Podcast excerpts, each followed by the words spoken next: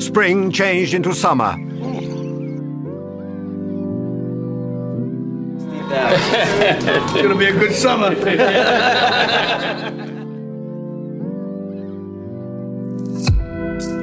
we need Elsa to bring back summer. Summer? Mm-hmm. Oh, I don't know why, but I've always loved the idea of summer and sun and all things hot. Really? She Happens. Der Wintersport-Podcast mit Vinzenz Geiger.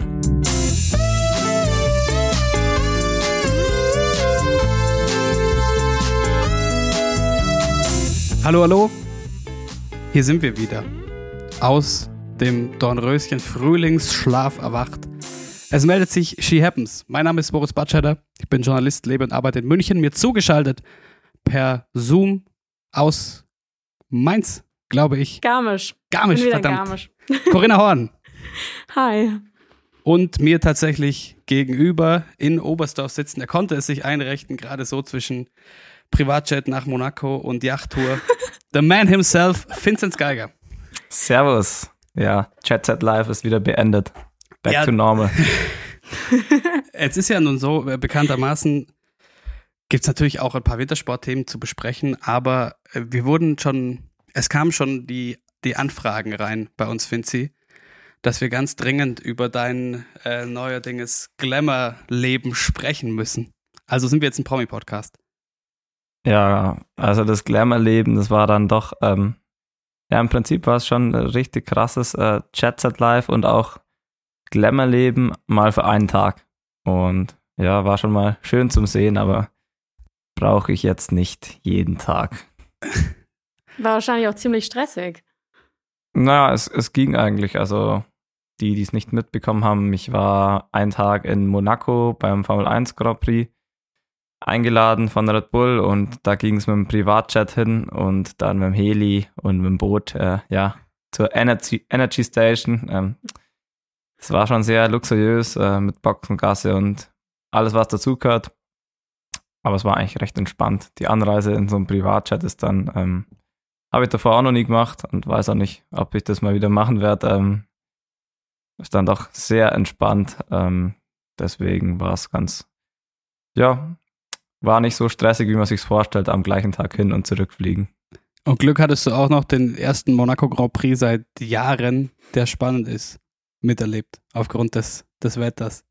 Ja, das muss man aber wirklich sagen. Ähm, die bei Red Bull haben eigentlich alle schon mehr oder weniger gehofft, dass es regnet, weil sonst ähm, das ziemlich, äh, ja, sie haben wenig Hoffnung gehabt für, für einen Verstappen und einen Perez, wenn äh, trocken ist, weil der, der Leclerc wäre dann äh, sehr großer Favorit gewesen. Aber generell muss ich sagen, ich bin ja eigentlich nicht so der Formel 1-Fan. Also ich bin ja sehr sportbegeistert und schaue mir eigentlich alles an ähm, und auch sehr viel. Und äh, bin dann äh, schon einer, der sich mal ein ganzes äh, Grand Slam Match anschaut äh, beim Tennis oder auch eine ganze Etappe bei der Tour oder beim Giro. Aber bei der Formel 1 bis jetzt noch nicht drin gewesen. War schon mal cool, aber ich glaube, zum Fan werde ich nicht mehr. Muss ja auch nicht jeder. Eben.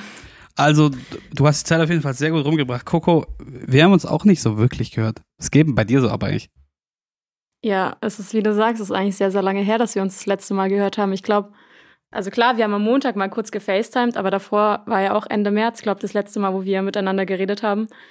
Ähm, ich bin nach dem stressigen Winter erstmal in Urlaub geflogen. Ich war erst mal zweieinhalb Wochen ähm, auf Griechenland, habe ein bisschen Inselhopping gemacht. Und äh, dann war eh schon Ende April, da ging bei mir eh wieder die Uni los. Und es war irgendwie super komisch, weil ich schreibe ja jetzt im Herbst meine Bachelorarbeit. Und ich studiere ja jetzt eigentlich schon seit sechs Semestern, bin aber jetzt gerade mal das zweite Semester wirklich in München an der Uni, bekomme mal wieder ein bisschen was vom Studentenleben mit. Man fühlt sich auch mal wieder wie ein Student. Ähm, davor war es ja irgendwie doch eher okay. Um acht Uhr hat man eine Vorlesung, um 7.55 Uhr stellt man einen Wecker und dann gibt man sich die mal schnell. Deswegen, ähm, ja, normaler Studiumswahnsinn, würde ich fast sagen. Da musst du jetzt aber eigentlich direkt ja einen Master hinterherlegen, damit du das noch mehr experiencen ja. kannst, oder? Ja, das ja. ist momentan auch so ein bisschen die Frage, was ich nach dem Bachelor mache, ob ich noch einen Master dranhänge oder ob es es überhaupt nicht braucht. Ähm, ja, mal sehen, wie es so wie es da so weitergeht. Was Aber- ging bei dir so ab? Ja, ganz kurz noch, wenn du öfter in München bist, dann äh, bist du fällig. Dann nehmen wir jetzt mal Ja. gemeinsam auf. Haben wir, glaube ich, seit der allerersten Scherpens-Folge nicht mehr gemacht. Also doch, wir drei zusammen. Das Aber letzte Mal haben wir das Weihnachtsspecial zusammen aufgenommen. Das weiß ich noch. Auch eine Ecke her. Okay, Ja. klar. Ja, verrückt. Ich war auch im Urlaub erstmal, aber nicht, ich war auch äh, Inselhoppen, aber nur über eine Insel. Ich war in Irland im April. Und das war aber auch sehr, sehr schön. Ich habe mich direkt verliebt in Irland. Sehr geil da. Und dann war bei mir viel Umbruch beruflich. Ähm, ich war ja offiziell während der Olympischen Spiele und dem Ende unserer Saison war ich offiziell arbeitslos mit vereinzelten Arbeitseinsätzen hier und da. Und habe jetzt einen neuen Job äh, beim Bayerischen Rundfunk und äh, bin nach wie vor bei, bei Magenta Sport und äh, habe auch also einen kleinen Dozentenjob nebenbei jetzt und äh, da hat sich viel, viel getan. Dazu auch kleine Notiz am Rande, wer es nicht mitbekommen hat. Moritz hat beim BR Finzis Olympiasieg vertont. Und ich muss auch mal in der Story eigentlich reposten, weil es ist echt mega cool. Ich weiß noch nicht, ob es irgendwer versteht. Ich habe auch nicht alles verstanden, aber man muss es sich trotzdem mal anhören. Ja, also ich habe es ja im Vorhinein schon gewusst, dass es, äh, dass er daran arbeitet und ich habe schon gesagt, eigentlich kann man sowas nur falsch machen, weil Oberstdorf geht es halt doch sehr genau her mit dem Dialekt. Ich bin sehr heikel, ja. Ja, aber es war wirklich, bin sehr zufrieden und bis jetzt habe ich auch nur positives Feedback bekommen. Also ich finde es wirklich richtig gut. Vielen Dank. Funny Story dazu und dann sind wir direkt wieder bei She Happens. Wisst ihr, wer unter, also wer mit Schuld daran ist, dass ich diesen Dialektkommentar gemacht habe und auch den so jetzt zu diesem Job beim BR kam? Sag's uns. Cornel Renn. Funny Story, weil da sind wir beim Thema, da nennt man es genau mit dem Dialekt. Der Bayerische Rundfunk hatte vor drei Jahren, muss es gewesen sein, haben die das schon mal gemacht, diese Reihe, und hatten, ich weiß gar nicht, ob das von dir war oder vom Karl oder von Das der war von, von mir ein Siegen Ramsau, glaube Oh, sowas, genau. Und das hat dann jemand all, auf Allgäuerisch, wobei es ja Allgäuerisch so ähnlich gibt, kommentiert. Das war aber sprachlich sehr, sehr schwäbisch geprägt. Münterland halt irgendwo, einer. Und dann hat der Cornel darunter kommentiert, ja, das ist, hat halt nichts mit der Sprache zu tun, die man da spricht, wo der Finzi herkommt. Ähm, lass es doch den Bachelor mal machen quasi. Er hat mich da markiert.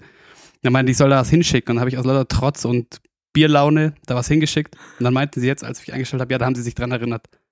Unter Echt? anderem. also Shoutout an Cornel Renn. kleiner, kleiner Fun-Fact an die Brande.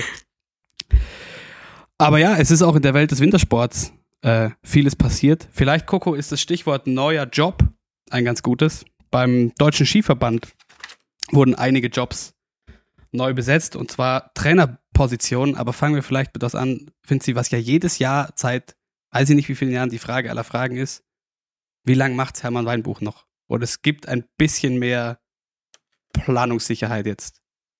Ähm, ja, die Frage, die habe ich mir wirklich auch schon aufgestellt.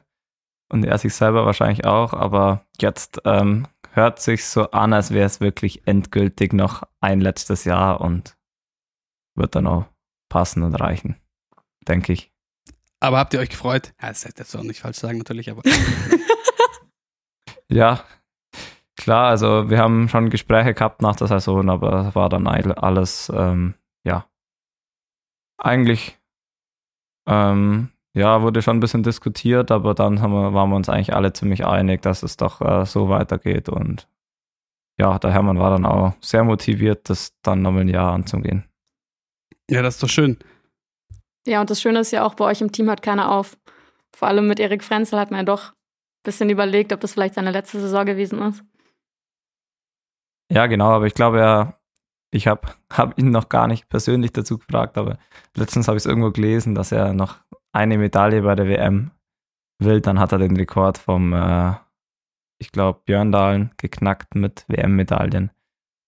Und das wäre dann schon, äh, nee, nicht Björndalen, äh, Björn Deli, glaube ich, weil Björndalen war ja andere Sportart, andere. WM. Mehr Chancen. Ich wollte gerade sagen, die haben viel mehr Weltmeisterschaften. Ja, so, so viele Weltmeistertitel wie der Björndalen wahrscheinlich hat so viele Weltmeisterschaftsstarts bekommen, die meisten gar nicht. Und dann in der Noko eine neue Besetzung bei den Frauen. Da übernimmt Florian Eichinger von Klaus Edelmann, der in den Ruhestand geht, so ich es jetzt verstanden habe. Ja, ich glaube, er, er, der Klaus äh, wird äh, am Stützpunkt in Oberhof, glaube schon noch die Mädels betreuen. Aber ja, das war meiner Meinung nach überfällig, dass da was passiert. Ähm, da denke ich, dass wir mit dem Flo Eichinger einen richtig guten Mann haben, der da extrem motiviert ist und ich glaube, dass der da frischen Schwung reinbringt und ich glaube, die da wird es auf jeden Fall äh, eine gute Entwicklung geben, aber ich glaube, zu viel darf man sich dann auch nicht erwarten. Sind wir mal gespannt.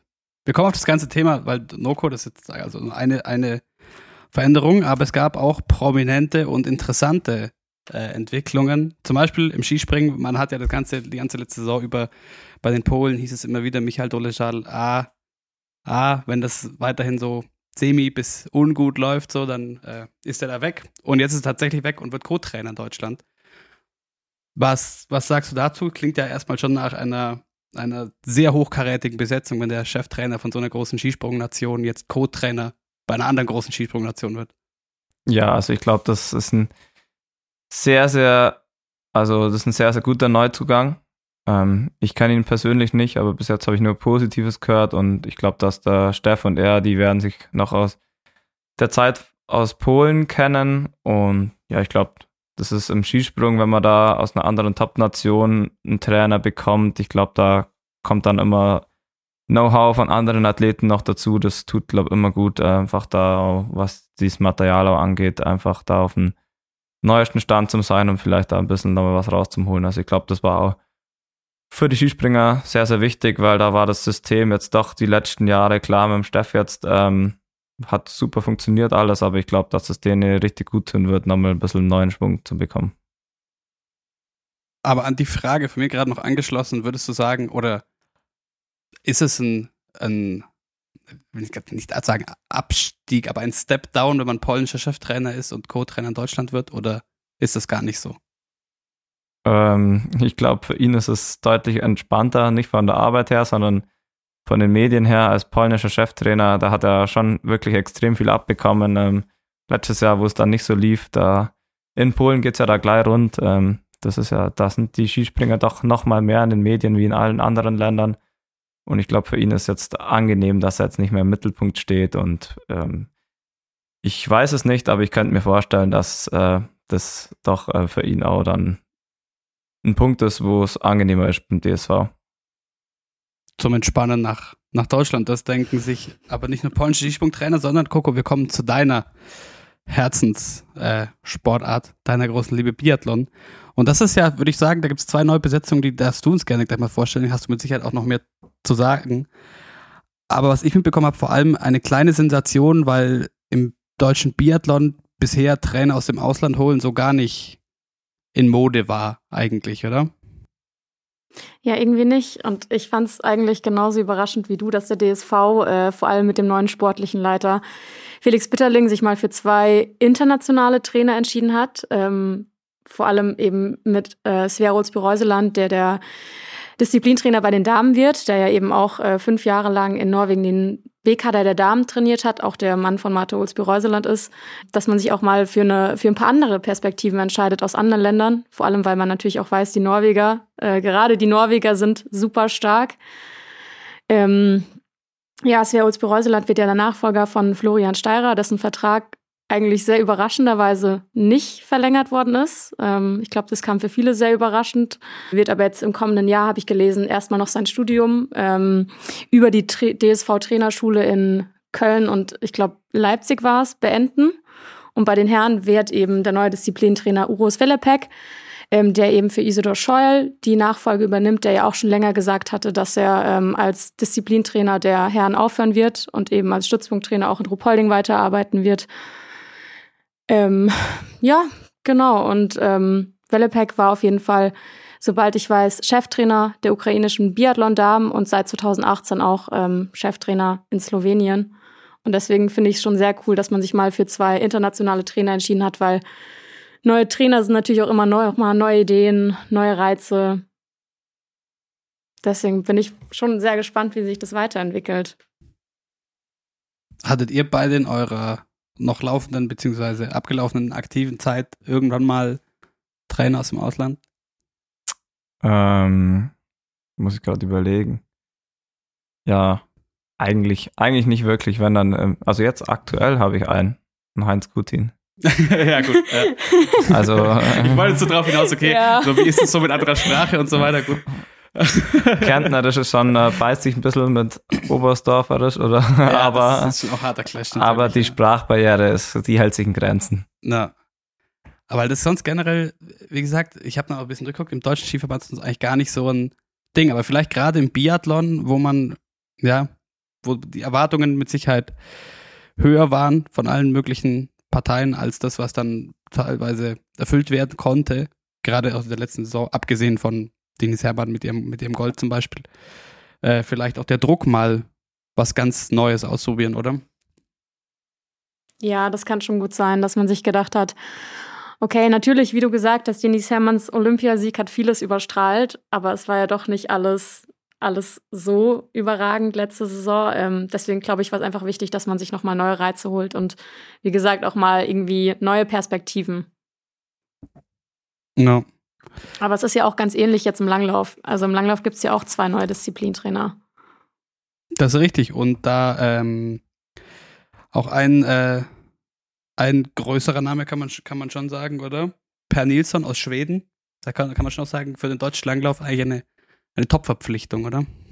Ja, auf jeden Fall. Ich, ich kenne ihn jetzt natürlich auch nicht persönlich und weiß auch nicht, ähm, wie er so ist, aber klar, der Name einfach durch das, dass er der Heimtrainer von der Frieda Karlsson war oder immer noch ist. Ich glaube, der wird sie schon noch betreuen. Ich weiß nicht genau, wie das läuft. Ähm, die wird, glaube ich, nicht mit dem Team mittrainieren. Da müssen wir mal uns noch erkundigen. Ähm, deswegen glaube ich, da, das war auf jeden Fall ein Top-Einkauf. Also mit dem werden sie sicher neue Reize bekommen und einfach ähm, aus einer Top-Nation dann mit einer der besten Läuferinnen der Welt. Ähm, ja, ich denke, das wird richtig gut tun. Genauso wie der Marc Steuer, der neue Trainer der Herren. Der kommt aus, also kommt aus dem Allgäu, aber war jetzt jahrelang in der Schweiz. Also ich denke, mit dem wird es auch richtig, äh, also was ich bis jetzt gehört habe, ähm, macht ein, oder auch gesehen habe, er ist ja auch im Allgäu jetzt am Stützpunkt macht einen sympathischen Eindruck und ich glaube, ähm, die Jungs sind auch bis jetzt sehr zufrieden. Das ist natürlich spannend, quasi, die, weil wir so viel über das, das Projekt Schlickenrieder ge gesprochen haben. Der bleibt da. Äh, auf jeden Fall noch bis zu den nächsten Spielen, soweit ich weiß. Ähm, quasi jetzt die nächste Stufe nimmt nach der, der Sensation diesen Winter schon. Äh, weil du gerade meintest mit Frieda Karlsson und wie, der, wenn der ihr Heimtrainer bleibt und wie er sie weiter trainiert, nochmal der Sprung zurück zum Biathlon und zu Sverre aus Bireuseland. Marte aus Bireuseland, seine Frau, wohnt ja jetzt auch in Deutschland. Wie funktioniert denn das eigentlich? Habe ich mich gefragt. Ähm, oder was, was soll jetzt wie nicht mehr funktionieren? Also, ich weiß nicht, in irgendeiner Form, was, weil es ja vielleicht doch auch für Teamwettbewerb etc. braucht, eine gewisse Integration in die Mannschaft, die ganze Abstimmung. Gut, Reiserei ist eh immer so eine Individualsache, wissen wir, aber ich, aber die ganze Infrastruktur des Verbandes, für den du antrittst und so, ist ja dann so weit weg, etc. Ist das nicht kompliziert? Ja, klar, aber ich denke, ähm, wenn du in Norwegen, in Tromsø oben, oben wohnst oder in Oslo, da, da setzt man sich auch eher ins Flugzeug. Also, ob man jetzt dann von München nach Oslo fliegt oder von Tromsø, da wird das jetzt nicht so den großen Unterschied machen. Und ich denke, ähm, sie wird für die Mate wird es auch vielleicht auch ein, ähm, ein interessanter Step gewesen sein, wenn sie jetzt dann auch mit den Deutschen vielleicht ab und zu mittrainieren kann. Und klar, eine Trainingsgruppe daheim macht schon viel aus, aber es gibt viele, die trainieren komplett alleine und dann kann man schon, also für mich wäre es jetzt rein theoretisch auch möglich, im Ausland zu wohnen. Man muss sich halt ähm, einen Kraftraum suchen oder halt sich dann daheim einen zusammenstellen, aber Rollern und Joggen und Krafttraining kann man überall machen. Und Skispringen machen wir, sind wir meistens nur auf dem Lehrgang, deswegen, wenn man in der Nähe von dem Flughafen wohnt, dann wäre das schon möglich. Also ab nach Monaco mit dir, findet sie. Klar, so, so wie die ganzen Radfahrer. Radfahrer? Ja, da wohnen extrem viele in Monaco. Ja. Ich weiß nur halt eben von den Formel-1-Fahrern, dass da gefühlt fast alle in Monaco Ja, die auch, aber es ist eher aus Steuergründen, glaube ja, ich. Ja, ich wollte auch gerade sagen. Und Moritz, man muss natürlich auch noch dazu ergänzen, Marte Ulsby-Reuseland hat, sobald ich weiß, in den letzten Jahren eh schon ziemlich viel alleine und individuell trainiert. Also gar nicht mit dem, mit dem Team, was ja mehrheitlich in Oslo trainiert, Tiril Eckhoff oder Ingrid Landmark-Tandrevold. Also sie hat eh schon relativ ihr eigenes Ding gemacht. Deswegen glaube ich nicht, dass es so ein großes Problem sein würde. Hm, werden wir wenn wir sehen. Werden, werden wir dann sehen. Die Frage ist natürlich, wie die, also weil er ja ihr Mannswäre als Bireuseland sie auch mit aufgebaut hat, ob es da jetzt äh, Interessenskonflikte gibt. Das äh, könnte natürlich spannend werden. Könnte man so eine so, eine schön, so einen schönen äh, Krimi mit vielen Intrigen zu schreiben. Ja, hat schon Aber den schreibt der Winter für uns dann. Ja, klar, aber ich glaube, die äh, Mate aus Reuseland, die braucht sich nicht verstecken. Äh, ich glaube, nee. da werden die Deutschen sich eher, das wär, wird das Abschauen eher einseitig sein. Ich glaube, da profitieren die Deutschen mehr davon, wie das die Mate davon profitiert. Wahrscheinlich schon. Eine äh, auch prominente Neuverpflichtung gab es noch beim Ski Alpin bei den Frauen mit Andreas Purlacher. Ähm, muss man eigentlich nur sagen, hat das österreichische Herrenteam gemacht. Punkt. Das reicht eigentlich als Statement auch, oder? Für die, die Prominenz dieser Besetzung. Ja, im Endeffekt ist es ähnlich wie Michael Doleschal, nur dass äh, bei ihm die Erfolge ausblieben sind letzte Saison. Ähm, von einem der Skisportnation Österreich, Herrentrainer in Österreich ist ja eigentlich, das ist das Höchste, was man erreichen kann als Ski-Alpin-Trainer. Und dann nach Deutschland äh, zu wechseln, klar ist. Äh, du machst dir keine Freude in der Schweiz gerade. ja, aber ist ja einfach so. Und deswegen finde ich es ein krasser Schritt und mich freut es, dass der DSV so einen bekommt. Wird sicher gut tun. Und was ich mir einfach denke, wenn man so die ganzen neuen Trainer aus dem Ausland sieht, da denke ich mir, boah, hat der DSV jetzt äh, mehr Geld dieses Jahr oder was ist da passiert, dass die so investieren?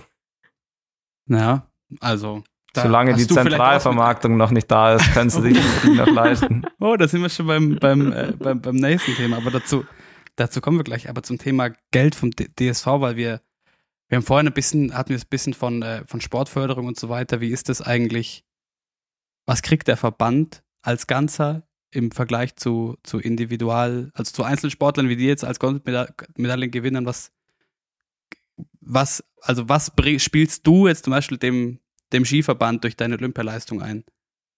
Ja, das wäre für mich auch sehr interessant. Ich kann das okay. jetzt nicht genau sagen. Aber es ist ja schon auch daran gebunden, oder? Was ja, ja, klar. Ähm, die ganze Förderung hängt von Olympia ab und da, das ist sehr, sehr kompliziert. Da kommt ein Teil vom Staat, dann gibt es diese, da war ja diese Potters Leistungssportreform, seitdem läuft das nochmal alles anders. Da werden die Sportarten dann, je nachdem, wie die, äh, wie sie abgeschnitten haben bei den Spielen, gerankt und dann kriegt man über vier Jahre wieder Geld vom Staat und ja, ich, das ist sehr, sehr kompliziert. Da müsste ich mich äh, nochmal genau einlesen. Müssen wir mal einen Experten einladen, der uns genau sagen kann, was, was der DSV durch mich verdient hat letztes Saison. Machen wir so eine richtige Nerd-Folge. ja. Deutscher Skiverband in Zahlen. Ja. Ähm, du hast ein, und das ist wahrscheinlich das größte Thema, das den Wintersport gerade beschäftigt, außer vielleicht äh, die Biathlon-Fraktion, die sich entspannt zurücklehnt und äh, vielleicht leicht argwöhnisch zuschaut. Es war ein FIS-Kongress in Mailand und da mhm. hat es gut gescheppert, würde ich jetzt mal sagen. Coco, was hast du mitbekommen? Ich habe mitbekommen, dass ähm, Johann Elias beim FIS-Kongress für weitere vier Jahre gewählt worden ist. Und dass es ja doch äh, irgendwie ein ziemliches, ziemliches Drama war oder eine ziemliche Spaltung in der FIS ausgelöst hat. Ähm, die FIS umfasst ja, ich habe es gelesen, 137 nationale Verbände. 126 davon waren stimmberechtigt, 70 haben für ihn gestimmt und 56 davon haben ähm, ihre Ablehnung eben durch eine Enthaltung ausgedrückt. Der DSV hat anscheinend sogar den Raum verlassen, ähm, um somit eben seinen Protest auszudrücken. Aber es gab natürlich auch keinen Gegenkandidaten. Genau. Das ist das äh, große, große Thema. Also, weil weil das habe ich mich dann noch gefragt. Wir dröseln vielleicht, was da genau passiert ist, gleich nochmal auf. Aber ähm, so, auf den, als ich das so gehört habe, okay, wo kommt die Aufregung her? Es, man hätte ja auch einen Gegenkandidaten aufstellen können.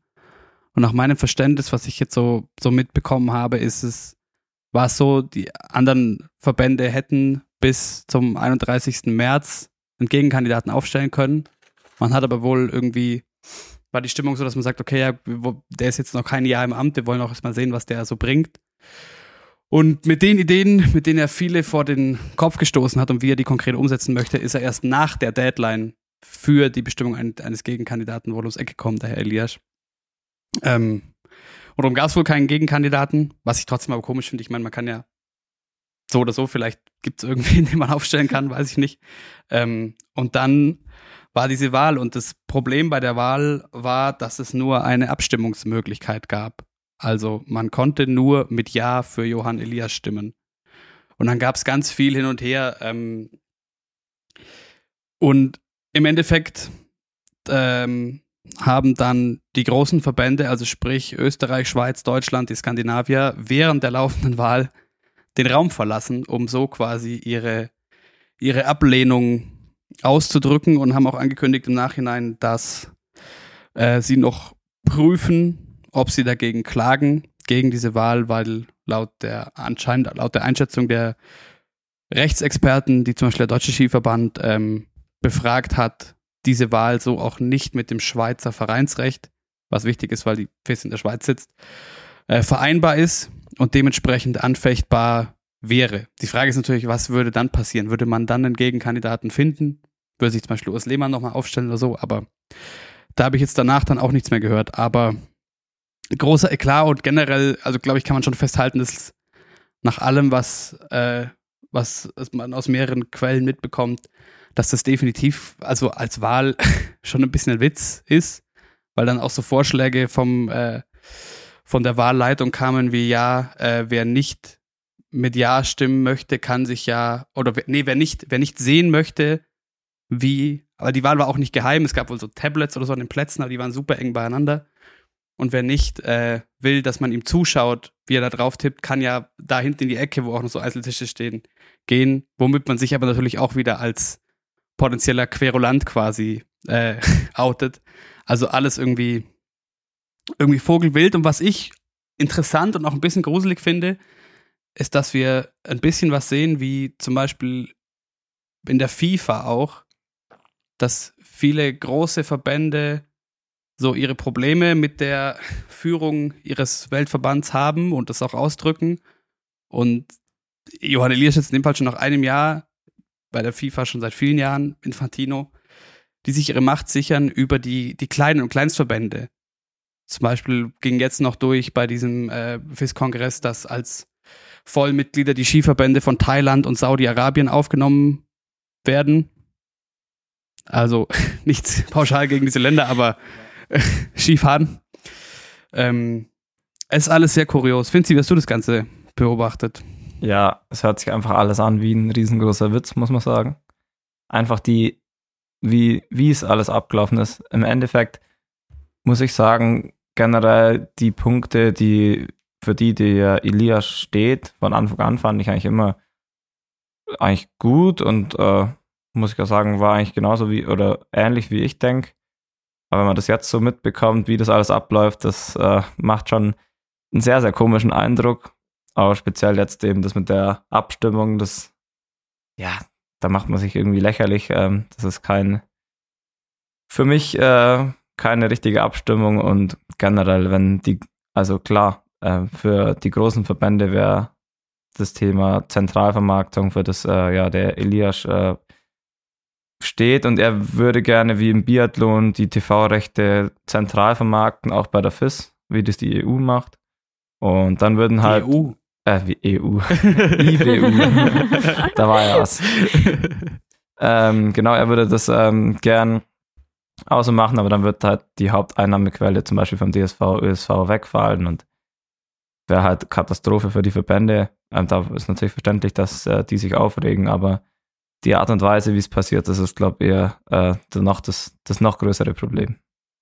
Ja, ich frage mich vor allem bei dieser Wahl, also diese Wahl so technisch aufzusetzen quasi, ähm, dass ich nur diese Möglichkeit habe, für mit Ja zu stimmen, das kann ja nur von jemandem kommen, der irgendwie Angst hat, dass öffentlich wird, dass er halt keine Zustimmung hat. Was ich ein bisschen, weiß ich nicht. Also wenn ich Präsident von so einem Verband bin, dann sollte ich A, mit Kritik auch umgehen können, finde ich. Ähm, und B, wenn ich mich bemühe, äh, einen guten Job zu machen, dann, also sollte ich ja auch, weiß ich nicht, keine Angst davor haben, dass dann da auf einem Zettel steht, ah, ich bin halt nicht mit 90 Prozent gewählt worden, sondern mit, weiß ich nicht, 70. Jetzt, offiziell ist er jetzt mit 100 Prozent gewählt, weil alle, die noch da waren, äh, mit Ja gestimmt haben.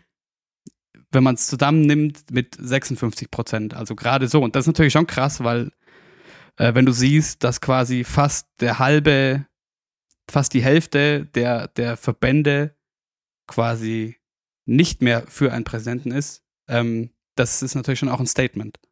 Nach einer, nach einem Jahr Amtszeit. Aber also er weiß es ja, dass er nicht gerade bei allen auf große Beliebtheit gestoßen ist. Nur das scheint ihn ja nicht weiter zu beeindrucken. Ich meine, er hat ja auch nach seiner Wiederwahl gesagt, Wandel ist nie einfach.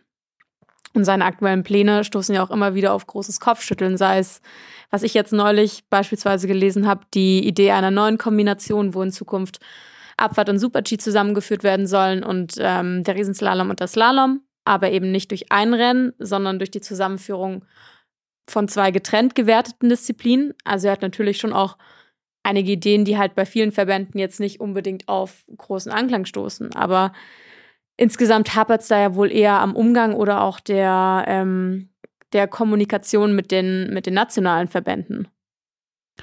Aber ich glaube, das ist auch gar nicht das, das, das Problem, was die Verbände wirklich haben, weil ich glaube, viele, wie du auch sagst, so geht es ja vielen und er hat ja auch viel, viel Zustimmung gefunden erstmal letztes Jahr. Und ich meine, er kam als Außenseiter. Die FIS hatte vorher seit Bestehen immer einen Schweizer Präsidenten. Urs Lehmann ist angetreten, ein äh, super erfahrener Mensch im Skizirkus, äh, Chef des Schweizer Verbandes, eines der, der wichtigsten. Und also das zeigt ja, er hat wahnsinnig Zustimmung gehabt und nach wie vor meine ich schon, so was man hört, liest, mitbekommt aus der Szene, dass für die Ideen prinzipiell schon Verständnis und Offenheit da ist. Es geht, glaube ich, wie du vorhin auch schon meintest, eher darum, wie er sie durchsetzen möchte. Also ich finde auch keine Ahnung, ob ihm das jetzt Ideen für neue Kombinationsformate so gefallen oder nicht, kann man ja diskutieren. Ich glaube, das Problem ist, dass irgendwie Elias die Sachen halt durchdrücken will und es wird so ein bisschen gespiegelt von den, von den Nationalverbänden, ja, dass der will halt quasi diesen Verband so führen, wie er seine Unternehmen geführt hat, was natürlich nicht funktionieren kann. Und dann wurden natürlich die Gemüter sind hoch. Es wird teilweise vom Donald Trump der, der FIS gesprochen und von Enteignung eben zum Thema Zentralvermarktung.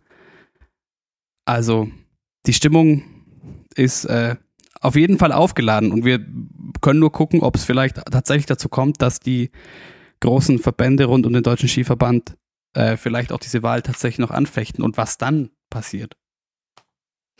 Ja, weiß man noch nicht. Ähm, ich glaube, da warten wir mal ab und ich denke, er hat auf jeden Fall was daraus gelernt, der äh, Elias. Ich glaube, dass er sicher da ein bisschen auch auf die Verbände zugehen wird. Ja. Wenn, wenn, er seinen Job behalten will, weil im Endeffekt, wenn die ganzen großen Verbände sich äh, gegen ihn wenden, dann äh, ist es auch vorbei. Also. Ja. Aber eins kann man, glaube ich, festhalten, und das glaube ich auch nicht zu hart, aber dass äh, seine, seine großen Sprüche und äh, Bemühungen, in Anführungszeichen, was er meinte, die FIS wird der erste klimapositive Weltverband und so weiter, das äh, sieht alles bisher leider echt nur nach, nach Heuchelei aus. Ähm, das ist sehr windig, wie er sich das vorstellt. Irgendwie, na, man spricht ja viel von Greenwashing heutzutage. Aber nochmal kurz zu dieser Zentralvermarktung, weil vielleicht, ich glaube, das ist nicht, nicht allen so klar, was das für einen Unterschied machen kann oder generell, wie das, wie das funktioniert. Also, weil ich weiß, bisher wird jeder Weltcup, der über die FIS läuft, aus den vier, fünf Sportarten, da sind ja noch mehr mit, mit Snowboard etc., kein, äh, kein, kein Disrespect an der Stelle, dass jedes Event einzeln quasi über den Nationalverband vergeben wird an zum Beispiel eine Produktionsfirma oder einen Fernsehsender, der quasi die Fernsehsendungen produziert und dafür Summe X an den Verband zahlt und dann gibt es noch äh, Anteile wahrscheinlich an die ausrichtende Ortsgemeinde oder was weiß ich. Oder?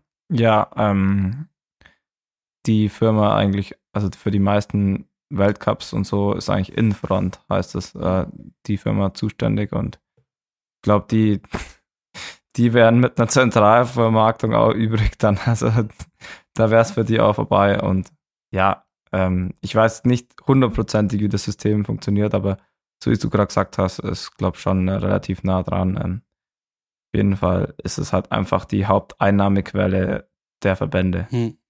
Und ich muss sagen, und das hört man ja schon auch aus den Verbänden, dass prinzipiell das Verständnis dafür schon da ist, dass vielleicht keine schlechte Idee ist, Zentralvermarktung oder gar nicht nur, ja, nicht nur die Vermarktung, sondern vielleicht auch die Produktion. Also als jemand, der im Sportfernsehen arbeitet, ist ja so, wenn ich jetzt, keine Ahnung, ich schaue Bundesliga auf Fußball-Bundesliga auf Sender XY oder Sender YZ, ist eigentlich vollkommen egal, weil nicht dieser Sender selber da mit all seinen 20 Kameras steht und das Bild mischt und die Slow Motions macht und so, sondern das macht eine Produktionsfirma, die der DFL quasi gehört und die verdienen dann, da kommt das Thema TV-Gelder ähm, her, damit einfach, weil sie dieses Monopol sich quasi selber schaffen können, dadurch, dass ihnen die Liga gehört quasi, verkaufen dann das Bild, was sie, was sie produzieren. Und da gibt es auch ganz krasse Regeln. Ähm, zum Beispiel, wo wir es jetzt Formel 1 hatten, falls wer von euch Formel 1 guckt, da sieht man es immer,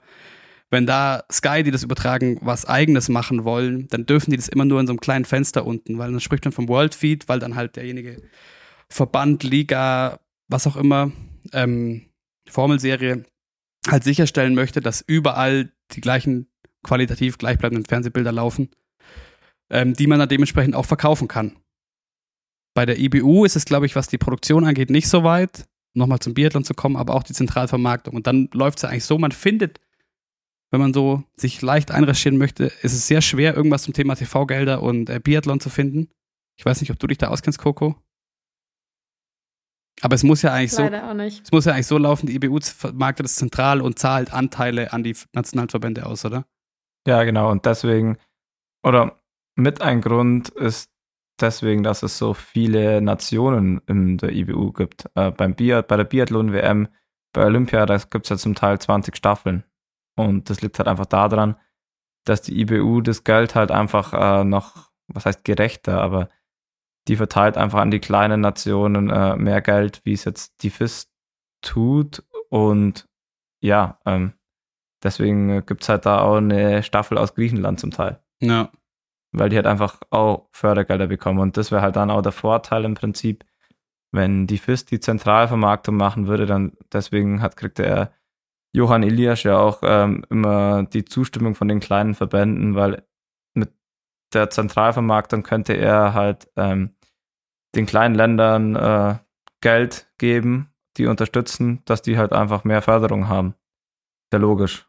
Aber wenn halt die großen Verbände dann von der Existenz bedroht sind, dann ist ja auch nichts in der Sache. Ja, ich weiß gar nicht, ob sie jetzt unbedingt alle von der Existenz bedroht werden, aber es ist natürlich klar, dass es zum Beispiel, also nimm den Vergleich innerhalb der Fischsportarten, zum Beispiel Finnland und Österreich.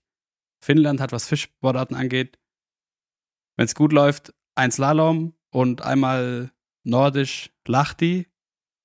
Also erstmal nur zwei Veranstaltungen, ist auch beides nicht so die Riesenbretter im Kalender, würde ich jetzt mal behaupten, was große Reichweiten angeht. Wohingegen halt der ÖSV halt allein Kitzbühel und Schladming schlägt das halt wahrscheinlich um absolute Welten.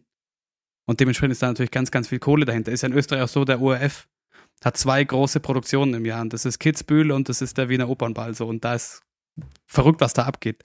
Was natürlich auch so mit das Größte ist, was wir in diesen Sportarten an TV-Produktion haben. Und natürlich würden die wahnsinnig viel einstecken müssen, wenn, wenn man das anteilig macht und zentral vermarktet.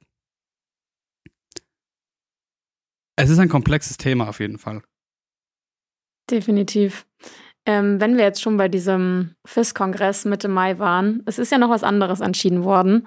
Und zwar, dass im Skilanglauf Frauen und Herren zukünftig bei allen Rennen im Weltcup, bei Junioren und U23 WMs und auch bei den Olympischen Jugendspielen die gleichen Distanzen zurücklegen sollen mit dem Ziel, dass man eben die Gleichstellung der Geschlechter auch hier ähm, sich da anpasst. So wird eben in Zukunft das kürzeste Distanzrennen 10 Kilometer sein, der Skiathlon wird 20 Kilometer sein und für Damen und Herren wird eben das längste Rennen 50 Kilometer sein. Und da wollte ich euch mal fragen, Was ist denn eure persönliche Meinung dazu?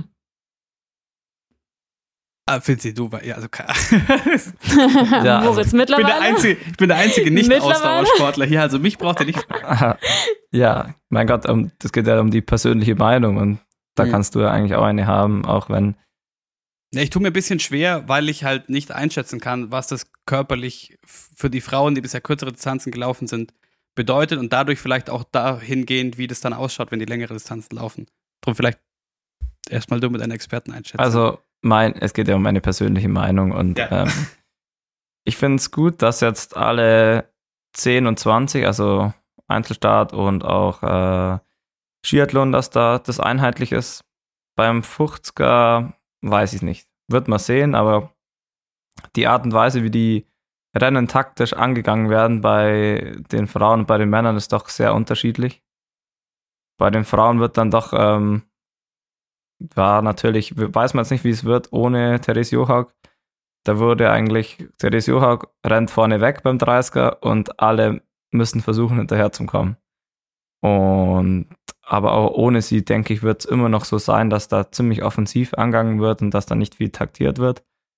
Und deswegen wird es halt wahrscheinlich von der Geschwindigkeit gar nicht so viel Unterschied machen, dann 50 Kilometer. Es wird halt nur noch mehr äh, Opfer dann geben. Man sieht es ja beim mhm. so ein 30 Kilometer Rennen, jeder will natürlich dranbleiben und versucht es und äh, irgendwann äh, kann man einfach nicht mehr mithalten und, und geht dann halt, ähm, ja, geht ein und ich glaube, also ich fände es besser, wenn es nur 30 Kilometer werden, wären und auch, dass die Männer eher 30 Kilometer laufen.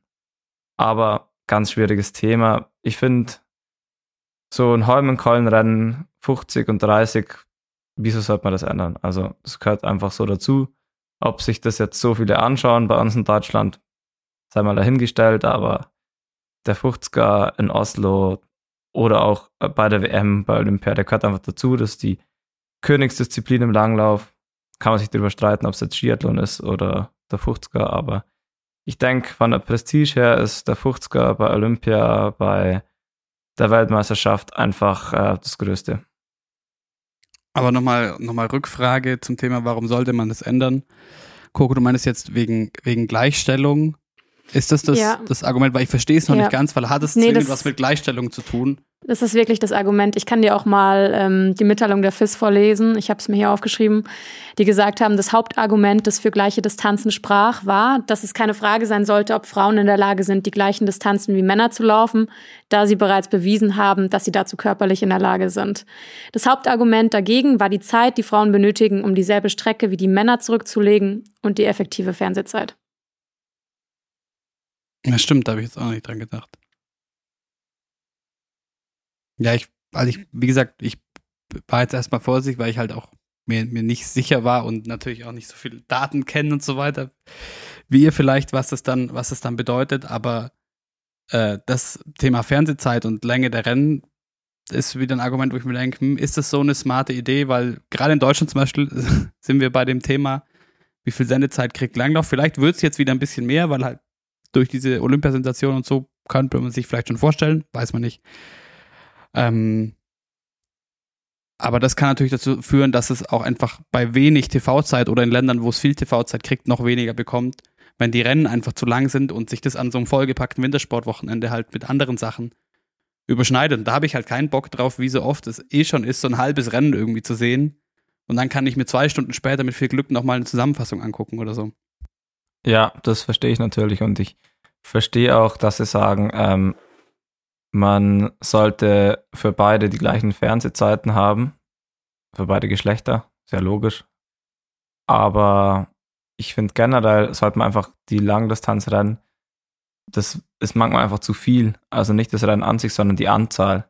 Das sind zwei, drei Highlights übers Jahr, aber zum Teil war es ja so, dass äh, wenn eine WM war und dann direkt danach ähm, in Oslo der 50er, dann dann haben die, ich weiß nicht mehr wie viele hunderte, äh, der Baschunov hat da zum Teil in einer Woche, weiß nicht mehr wie viel, aber über 100 Rennkilometer einfach gemacht. Und das dann irgendwann denke ich mir, okay, ja, das ist dann zu viel. So vereinzelt als Highlights, Aber wenn es dann zu viel wird, Ja. meiner Meinung nach, äh, sollte man es eher ähm, ja, begrenzen. Ich sehe das auch eigentlich ziemlich ähnlich wie der Finzi. Also ich denke mir auch, ähm, mit der kürzesten Di- Distanz von 10 Kilometer finde ich eigentlich super cool, weil es es auch gerade bei den Herren wieder spannender macht, weil das Feld auch wieder näher zusammenrückt. Startnummern werden vielleicht bei schlechten Bedingungen nicht mehr so die große Rolle spielen. Dann ist natürlich auch die Frage, okay, werden jetzt Sprinter auch wieder eher um den, um den Sieg mitlaufen? Ähm, beim Skiathlon finde ich sowieso cool, weil Skiathlon macht eh super viel Spaß zum Anschauen und der 30er bei den Herren ist ja doch auch wirklich immer lang. Aber wie gesagt, 50er. bei den, nee, äh, ja, aber Skiathlon bei den Herren ist ja 30 Kilometer. Ach so, ja. genau, war. aber Ja. war genau. aber äh, bei den 50 Kilometern als längstes Rennen frage ich mich halt auch, wie der Finzi gesagt hat, wenn die Herren bei schlechten Bedingungen schon zweieinhalb, drei Stunden unterwegs sind, wie lange werden halt dann die Damen brauchen? Aber dann denke ich mir noch, Vinci, du bist doch großer Radsportfreund. Da müsste dir das doch, da müsste doch genau dein Ding sein. Wenn man dann sowas hat wie, wie den, den, das Engadin, was man letztes Jahr mit dem Programm hatte, so, das ist ja im Endeffekt wie so eine, wie so eine Tour-Etappe eigentlich, oder? Ja, hatte wirklich ein bisschen was davon bei der Tour de Ski, die Engadin-Etappe. Und klar, so kann man es auch aufziehen. Aber ich denke, äh, kann man nicht direkt übertragen vom Radsport auf Das ist wahrscheinlich Langlauf. ein kleines Klientel, das, äh, das sehen möchte. Ja, das, das sind dann nicht mehr viele übrig. Ja, was mir noch einfällt zu diesem FIS-Kongress, eine Sache, die entschieden wurde, zum Thema nur eine Wahlmöglichkeit. Oberstdorf hat die Skiflug-WM 2026 bekommen. Im Gegensatz zu Garmisch-Partenkirchen, die nicht die äh, alpine Ski-WM 2025 bekommen haben. Coco, bist du sehr traurig. Ja, schon. Aber ich habe es mir leider, also ich habe es mir leider irgendwie ein bisschen gedacht, weil ich glaube, ähm, Grau Montana hat es ja bekommen. Die haben sich jetzt auch zum zweiten Mal beworben wie Garmisch. Und ähm, wenn man sich natürlich auch die Bilder und ähm, ja, was war das, diesen Trailer, den, glaub, äh, jeder einreichen musste, das war ja schon auch echt cool gemacht, was die da gemacht haben. Da Deswegen- hat Garmisch ein bisschen ja. abgelost, ohne, Ja, ohne diese absolut. Bewerbung was Böses zu tun, aber der Film war im Absolut. Vergleich zu den anderen Nicht so ist ja ein geil. bisschen hinterhergehinkt. Ja, voll. Ja, und ich, ich fand es dann erstaunlich oder ganz ehrlich, ich bin fast ein bisschen erschrocken, wie wenig Stimmen Garmisch bekommen hat. Mhm. Das habe ich dann gar nicht mehr gesehen. Also ich weiß nicht mehr, es waren glaube ich irgendwie nur zwei oder eine Stimme oder so. Also Das ich waren weiß es relativ nicht mehr. wenig. Ja. Ja, schade natürlich. Was mir nicht ganz klar war, wenn ich mir diese Bewerbung angeschaut habe, weil der, es von garmischer Seite immer hieß, ja, das ist auch so schade, weil ihres wäre die nachhaltigste Bewerbung gewesen. Mhm. Wo ich mir nicht so ganz, aber es wurde nie erklärt, warum. Weiß das wer von euch? Weil ich mir dachte, so, ja, die, die andere, also da war kein, jetzt keine Bewerbung dabei, wo es, weiß ich nicht, wo es kein, siehe Peking zum Beispiel, kein Skigebiet gibt und man stammt da irgendwas aus dem Boden. Aber äh, interessant ja auch zum Thema Johann Elias und ähm, die Stimmung rund um ihn. Der hat ja offensichtlich ähm, die Bewerbung aus Andorra unterstützt. In dem ersten äh, Bewerbungsvideo für Soldeo in Andorra war er ja mit drin, lustigerweise. Wobei man dazu sagen muss, da war er noch nicht FIS-Präsident, das war kurz vorher. Ähm, die haben es nicht bekommen, sondern Grau Montana. Aber von diesem Film ausgehend hätte ich mir gedacht, boah, das so Narvik, das sieht schon, das sieht schon sehr schick aus auch. Ja, mit dem, ja, mit dem Fjord im Hintergrund. Das war schon sehr nice. Norwegen ist natürlich schön, einfach auch. Aber ja, glaubst du, da bewirbt man sich jetzt nochmal in Garmisch? Ich weiß es gar nicht. Was wäre denn der nächstmögliche Zeitpunkt? 2029? Weiß ich, weiß ich auch nicht. Stand schon Weiß noch gar nicht. Ja. Doch, 229. Gibt es bis Zwei- dahin noch zwei- Schnee in Garmisch-Partenkirchen? Nein, will jetzt auch nicht. 227 wurde jetzt vergeben. Ist ja Falun ähm, für, nordische, äh, für die nordischen Sportarten. Ja, Also müsste das nächste Ja. 29 sein. Wird es Ja. wieder Lachti. lacht. Wird es wahrscheinlich auch keinen äh, Gegenbewerber geben. Ja, das ist auch komplett verstummt, oder? Weil es ja kurzzeitig die Stimmen gab, jetzt hier, äh, wo wir in Oberstdorf sitzen, dass man vielleicht drüber nachdenkt, wegen dieser Pandemie geplagten WM. Ironically hat man ja sich nicht beworben, nochmal aus Rücksicht auf Garmisch, oder? Weil zwei deutsche Bewerbungen und so weiter will man nicht konkurrieren. Ja, das war die offizielle Aussage, aber ich glaube nicht, dass das dann jetzt noch ein großes Thema war. Wäre schön, aber wird dann früher oder später schon noch kommen. Jetzt soll, sollen sie erstmal die Schanzen in Oberstdorf wieder reparieren. Das wäre schon mal der erste Step. Nächstes Thema. Was kannst du, was kannst du dazu erzählen? Was ist jetzt, weil irgendwie, es kommt mir so ein bisschen merkwürdig vor und das vielleicht auch, ja, weil hier halt doch auch vielleicht das öffentliche Interesse in Form von meiner Gilde Presse auch sehr eingeschränkt ist. Oberstdorf, ich habe das Gefühl, aber man, man kriegt öffentlich nach wie vor nicht so wirklich mit. Was ist da jetzt, also auch gar nicht, muss man ja gar nicht direkt in Schuldzuweisungen übergehen, aber was ist da jetzt genau kaputt und warum hat man sich schon lange reparieren können? Was ist das Problem? Um was wird noch gestritten? Ich habe das Gefühl, das, ist, das wird furchtbar, furchtbar äh, nach außen kommuniziert und ähm, die Berichterstattung, die ich so gesehen habe, kam mir auch ein bisschen äh, merkwürdig vor. Was, ja, das ist ein ganz, ganz, ganz heikles Thema. Also ich glaube, wer wirklich schuld ist, äh, ist noch nicht ganz klar. Aber sind jetzt nur die Matten kaputt oder ist der Bichel, auch, also der Aufschwunghügel auch kaputt? In erster Linie ist der Unterboden kaputt. Die Matten waren nicht kaputt, aber die Matten waren äh, schlechter, von schlechter Qualität und wahrscheinlich wurde wegen den Matten der Unterboden beschädigt über den Winter. Wie kann das denn sein? weil das waren ganz neue Matten und die waren ähm, eben dünner wie sonst. Da hat halt der Hersteller gespart und hat halt neue Matten rausgebracht. Und in Kombination mit dem Unterboden, der wohl auch nicht ganz perfekt war, ähm, wurde dann halt, äh, wurden dann quasi Wellen im Auslauf ähm, ja, ähm, entdeckt. Hm. Man, man, sieht, man hat ja nicht unter die Matten schauen können erstmal. Man hat nur gesehen, okay, es ist sehr wellig, der Aufsprung. Und dann hat man sich noch gar nicht so viel gedacht. Und dann nach dem Winter von der WM hat man dann gesehen, okay, keine Chance. Das ist so wellig, man kann nicht mehr springen. Man schaut jetzt ähm, mal unten drunter und dann hat man gesehen, okay, Vollkatastrophe, komplett kaputt, mhm. alles weg und dann stand es erstmal da. Man kann ja nicht einfach, also wäre das Schönste gewesen, hätte man einfach gleich gesagt, okay, man repariert es, geht in Vorleistung, wer auch immer, DSV oder die Gemeinde oder ich weiß nicht wer. Ähm, Aber da liegt dann wahrscheinlich auch der Streit, oder wenn halt äh, die am Bau beteiligten Firmen da irgendwas vielleicht auch versemmelt haben, dann stehen die ja vielleicht auch in der Bringschuld, das zu reparieren. Ganz genau. Und, äh, und da wird wahrscheinlich gestritten dann, oder? Klar, und äh, es will ja niemand freiwillig zahlen, logisch. Hm. Aber jetzt ist es, glaube ich, schon so, dass jemand, ich, ich weiß nicht aktuell, wie wer jetzt was zahlt, ähm, kann ich nicht sagen.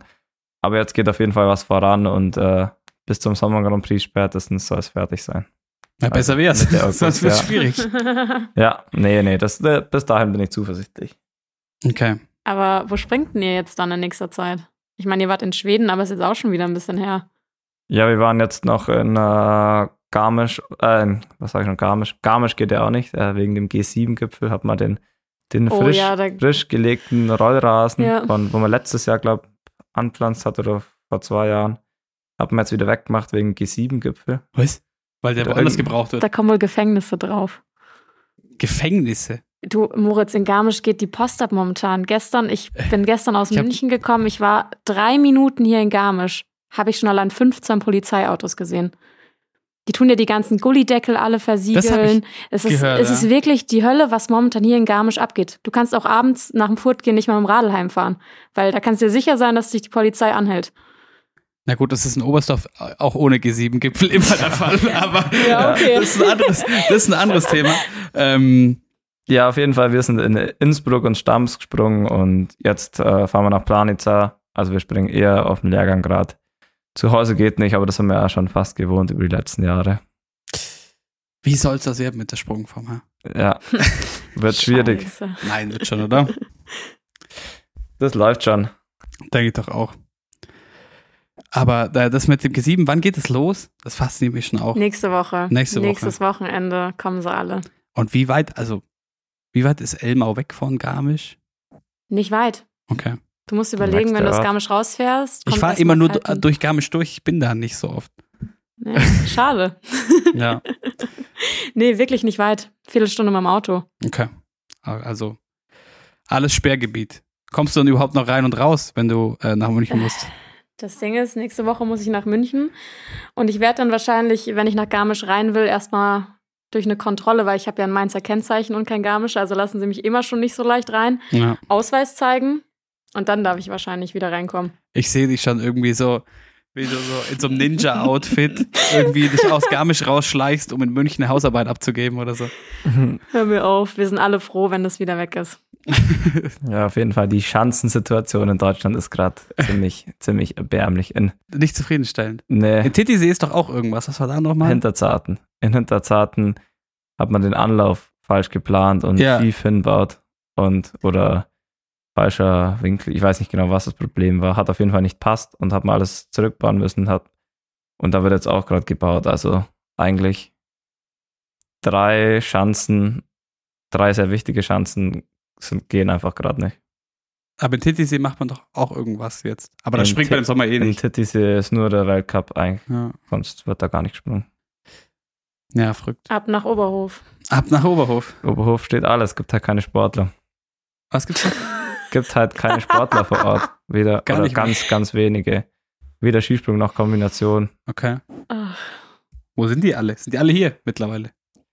Ja, hier sind viele, obwohl es eigentlich äh, keine Chance gibt. Also, die kommen nur hierher, weil es so schön ist.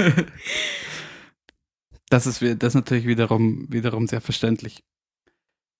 Ein Thema, über das werden wir aber wahrscheinlich noch mehr sprechen, sobald wir mehr wissen, weil es ist super undurchsichtig bisher. Aber finden Sie, man hört zu Sachen, müssen wir Angst haben um die nordische Kombination? Ja, das, das gleiche frage ich mich immer selber auch aktuell. Also, wie du sagst, es gibt noch sehr wenige Informationen und ja, es wird diskutiert. Ähm, also erstmal geht es darum, dass die Damen der nordischen Kombination aufgenommen werden ins olympische Programm 2026. Und ja, es ist einfach äh, notwendig und im Endeffekt ist jetzt so die, die Lage, dass man, dass das IOC sagt, okay, wir wollen das Programm kompakter machen. Wenn ihr Gender Equality wollt, dann kann man das auch so interpretieren, man lässt die Herren weg und äh, anstatt dass man die Damen dazu nimmt. Und das wäre natürlich äh, eigentlich das Aus der Sportart. Und deswegen, Wie wir vorhin schon hatten, an Olympia hängt die gesamte Förderung Ja. etc. Also es wäre eine Katastrophe für euch. es wäre eine Katastrophe. Also dann äh, wird es Dann wären auch alle Bescherungen, die Frauen aufzubauen, nach wenigen Jahren wieder komplett. Ja, dahin. dann würde das auch komplett, äh, ja, dann wird es bei den Männern auch nicht mehr Ja. funktionieren. Aber wie gesagt, ich weiß da aktuell sehr wenig und ich kann es mir aktuell noch nicht vorstellen. Ich hoffe natürlich, dass äh, wir dabei bleiben und ja, ähm, ich denke, wenn, wenn wir da ein bisschen mehr Informationen haben, dann vielleicht in der nächsten Folge oder können wir mal separat drüber sprechen. Also was wir wissen soweit, ist, dass die Entscheidung darüber, und das heißt aber erstmal die Entscheidung, ob die Frauen dazu kommen oder nicht, am 24. Das ist in zwei Wochen. Oder? nee, nicht mal. Nicht mal. Das ist Acht nächste Tage. Woche. Nächstes Wochenende. Ja. Äh, da fällt die Entscheidung. Danach äh, kriegt man vielleicht generell auch noch mehr Infos. Ähm, aber also, wie gesagt, wir wissen wenig und darum macht es vielleicht auch noch Sinn, jetzt auf gar keinen Fall, wir wollen jetzt auch gar nichts irgendwie über, überspitzen oder irgendeine Hysterie aufbauen, aber jetzt du als Aktiver, wenn man sowas hört, das ist doch, also beschäftigt dich das, das nicht krass, Ja, klar. Also dass es eine Möglichkeit ist, dass deine Sportart einfach irgendwie aussterben könnte und zwar sehr schnell? ja. Ja, es beschäftigt mich schon, aber wie gesagt, ich habe so wenig Informationen bis jetzt, dass ich, dass ich noch gar nicht, ja, ähm, so ernst nehmen kann, gefühlt. Okay. Aber klar, mich beschäftigt es schon, aber was soll ich jetzt machen? Also deswegen höre ich jetzt nicht auf zum Trainieren. Ich, es klingt halt auch super unrealistisch. Ich meine, wir haben ja jetzt vorhin schon drüber geredet, okay, wie hoch ist die Wahrscheinlichkeit, dass das wirklich passiert? Aber das weiß man ja nicht. nee, Das, keine Ahnung. ich meine, Finzi, das kannst ja nicht mal du abschätzen. Nee, also wirklich. Also ich weiß noch sehr, sehr wenig und es wird immer wieder, kommen wieder mediale Anfragen an mich, was ich weiß, aber ich kann auch nicht mehr sagen, wie das, was ich bis jetzt gelesen habe. Also warten wir mal ab und dann äh, schauen wir mal.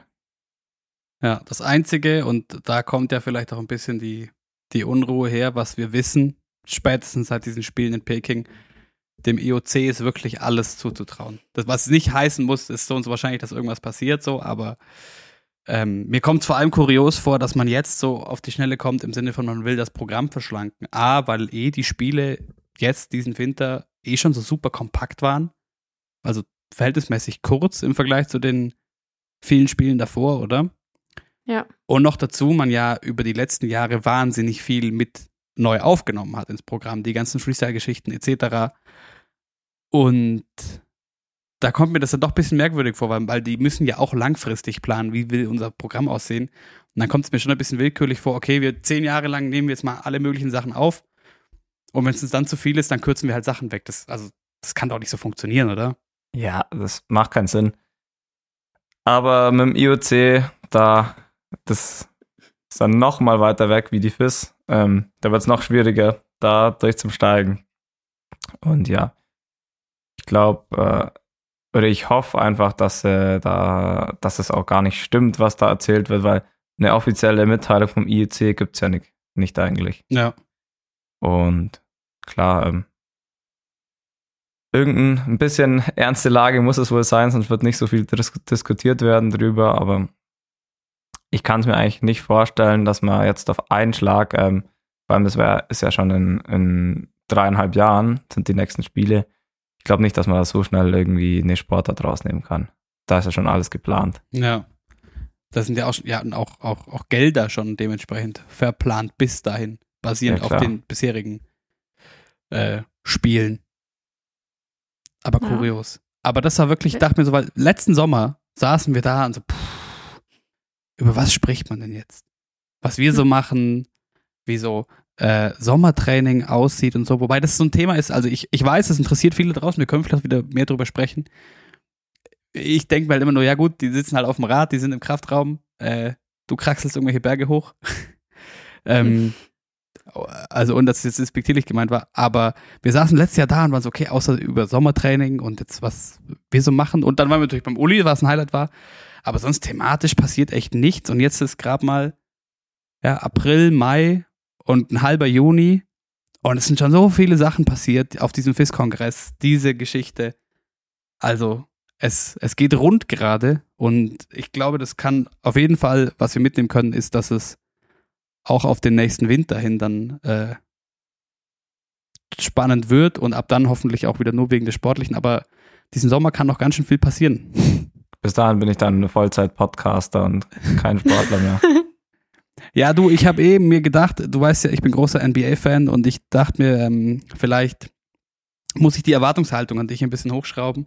Ich weiß nicht, ob, du, ob dir der Draymond Green was sagt, der Name.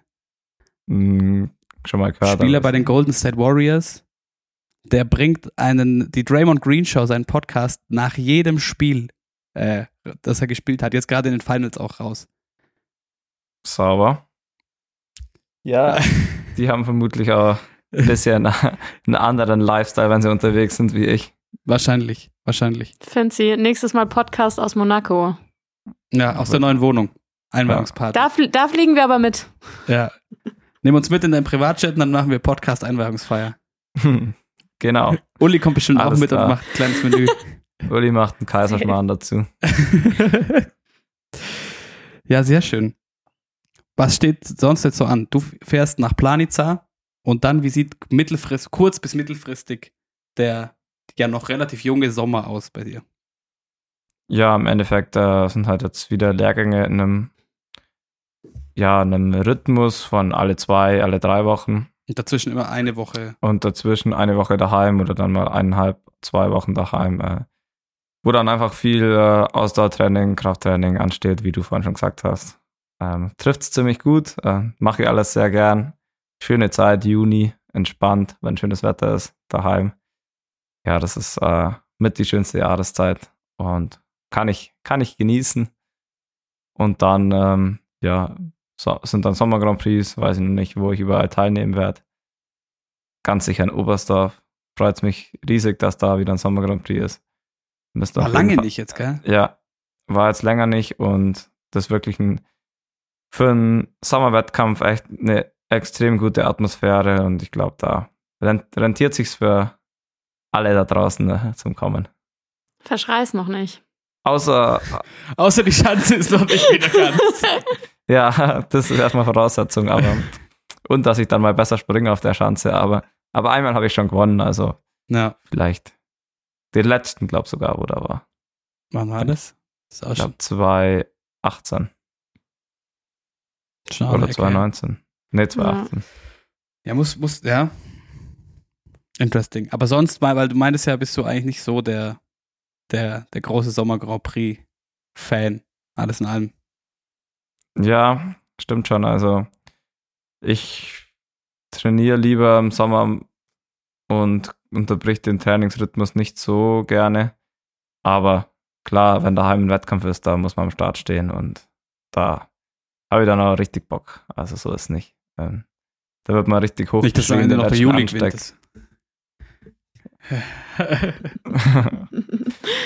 Schauen wir mal. Ich glaube, da gibt es auch noch viele andere Kandidaten und im Sommer ist eigentlich bin ich gar nicht so. Im Sommer meine Erwartungshaltung war immer recht niedrig.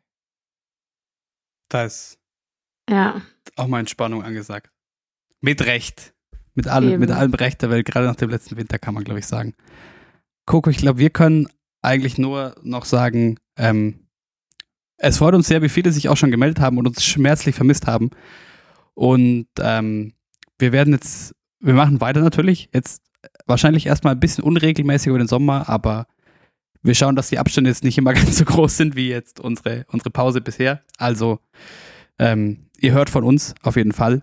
Ähm, freut uns sehr, dass ihr, wenn ihr jetzt wieder mit dabei seid und euch den Sommer mit uns um die Ohren schlagt, ein bisschen.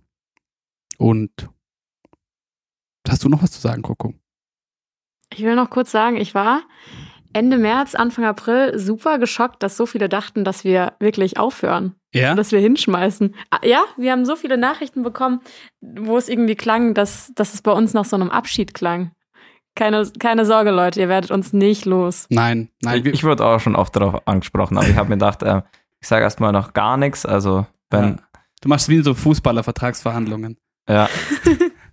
ja, ist ja auch eine ähnliche Dimension hier bei uns mittlerweile. Ja, ja. Spannung hochhalten. Mach, mach bitte keinen Lewandowski diesen Sommer. Weiß man auch noch nicht, was da passiert. Also.